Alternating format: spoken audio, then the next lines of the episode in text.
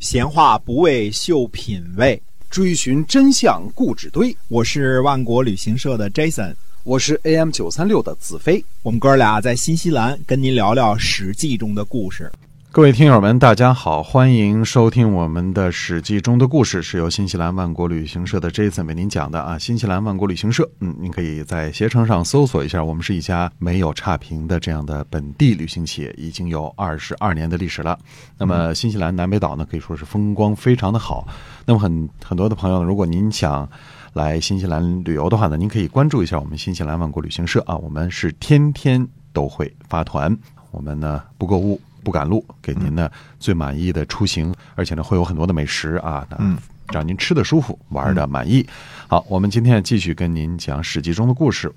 我们来稍微分析一下啊，为什么这个任气使性的私斗呢会给楚国带来巨大的麻烦？嗯啊，看看楚国的地位。其实楚国呢在战国初期的这个位置啊还是不错的。嗯，就算楚国的经济发展没有中原那样好啊，人口增长呢也没有那样快，但是呢，基本上躲过了中原的混战。从魏文侯时候啊，魏国开始兴起，虽然呢楚国处于劣势啊，被魏国拿走了北部的一些土地，但总体上讲呢损失不大。魏惠王。被齐威王胖揍之后呢，楚国基本上呢击败了越国，收拾了齐威王，几乎呢呃占领了所有的南方啊。那个时候呢，等于说汉中啊还没有丢失给秦国呢嘛，对吧？那么这是呢春秋以来从未有过的骄人成绩啊。楚威王的功绩呢，可以说是一扫春秋以来晋楚争霸乃至于吴越争霸时期呢楚国的低迷。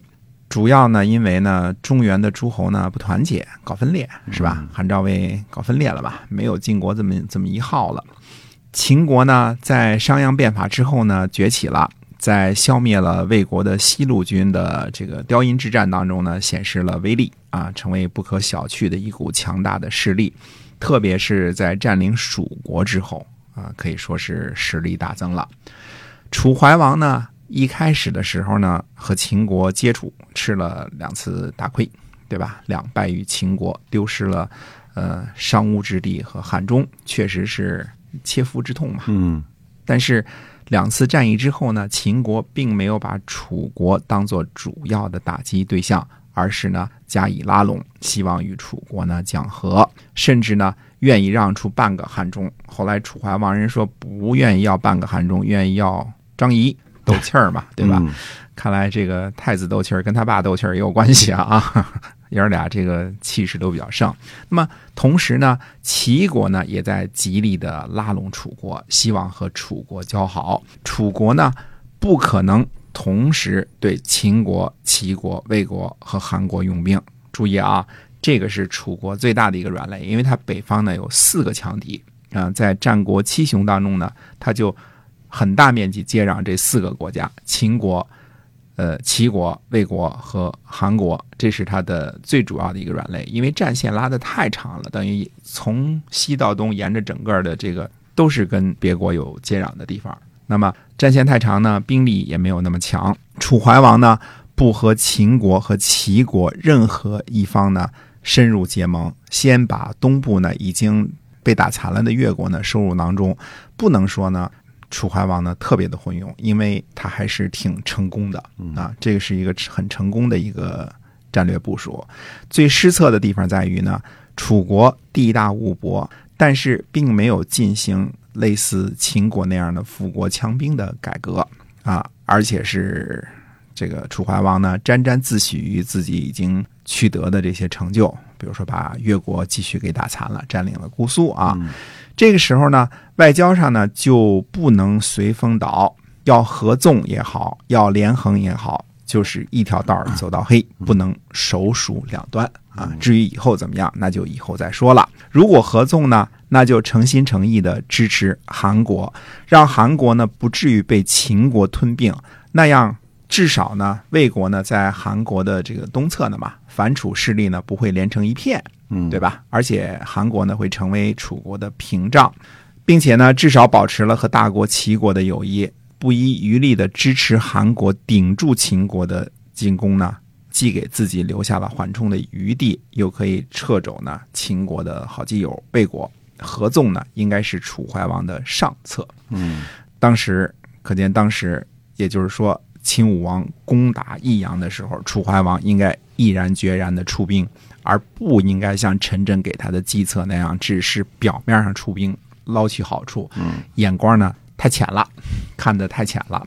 中策呢是坚决的和秦国结盟，既然打不过秦国，那就跟秦国结盟。嗯，这样呢，秦国的盟友呢，韩国和魏国就不会整天为难楚国了。所以楚国呢，就剩下齐国一个东方的敌人了。趁着占领了浙江和江苏的地盘呢，从南向北，呃，向齐国攻击呢，呃，成效可能也不错，对吧？齐国的军队呢，嗯，可不像秦国的军队那样的凶悍，是有可能成功的。所以这个呢是中策，首鼠两端，老想着自个儿的好处，今儿和秦国好，明儿和齐国好，就带来了外交上的巨大的不确定性。这是下策，偏偏呢，楚怀王采用的就是下策。嗯，所以一旦遭受齐国、魏国和韩国的攻击，不得已的时候，只能求秦国帮忙。怎么办呢？把太子送去做人质，对吧？送到秦国做人质。那等于说呢，楚国就把希望呢就完全寄托在了秦国的身上，而这位人质呢，太子恒呢，偏偏在这个时候呢和秦大夫私斗，杀了秦国的大夫，这基本上就等于断绝了和最后一个盟国的友好关系，啊，变成什么呢？呃，四面为敌了，和四个强大的国家为敌了。因为当时韩国和魏国是跟跟秦国交好的，对吧？等于说东部势力和西部势力呢，都开始向南边不友好了。公元前三百零一年呢，秦国和齐国和韩国和魏国，听着啊，秦国、齐国、韩国、魏国联合起来攻击楚国。楚国把这个北部接壤的四个国家都得罪了，呃，情况相当的不好。秦国人呢大败楚军，杀了楚将呢，呃，唐妹。诸侯呢，呃，攻占了楚国楚国的仲丘，仲丘应该是属于东部的土地啊。公元前三百年呢，秦国再次进攻，又大破楚军，杀死了两万人，还杀了大将景缺，所以唐妹和景缺两个大将都被杀了。嗯，那么楚怀王呢，这次是真的恐惧了，做的什么事儿呢？派太子恒去齐国做人质，以和齐国求和。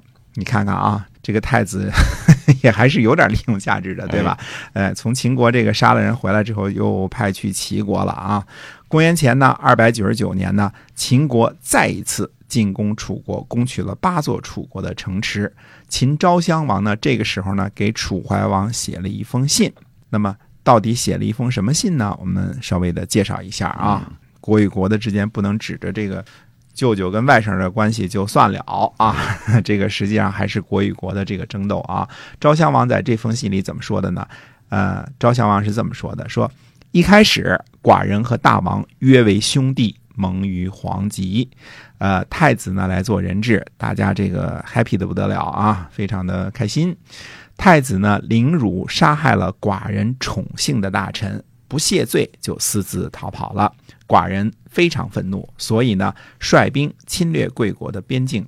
我现在呢听说呢，君王您呢派太子去齐国做人质，去和齐国求和。寡人和楚国呢边境接壤，所以呢结为婚姻。两家和亲时间呢已经很久了。现在呢秦楚不欢，没办法号令诸侯。寡人愿意和君王在武关相会，结盟之后离去，这是寡人的愿望。从这封信来看呢，秦昭襄王还是不愿意看到楚国和齐国恢复关系的，对吧？这是最大的两个国家吧。而楚怀王呢，现在呢依然可以实施上面提到的上策，坚决的拒绝秦国。就算不采取上策，中策也可以，只要写封信和秦国表示友好就行了，嗯拖延一下时间也行。而楚怀王呢，显然被这个四面受敌的形势呢给吓坏了，因为等秦国和齐国再加上韩国和魏国一块来打楚国的时候，楚国实在是受不了。那么就再也不敢和秦国较劲了。史书上记载说呢，楚怀王很发愁，想去呢又怕被骗，以前被张张仪给骗惨了吧，嗯不去呢又怕得罪秦国，所以你看这个完全是一个弱势的心理了。这个时候呢，呃，令尹昭居就说了，说大王呢别去啊，发兵防守就好啦。嗯，那么秦国呢是虎狼不可信，有吞并诸侯之心。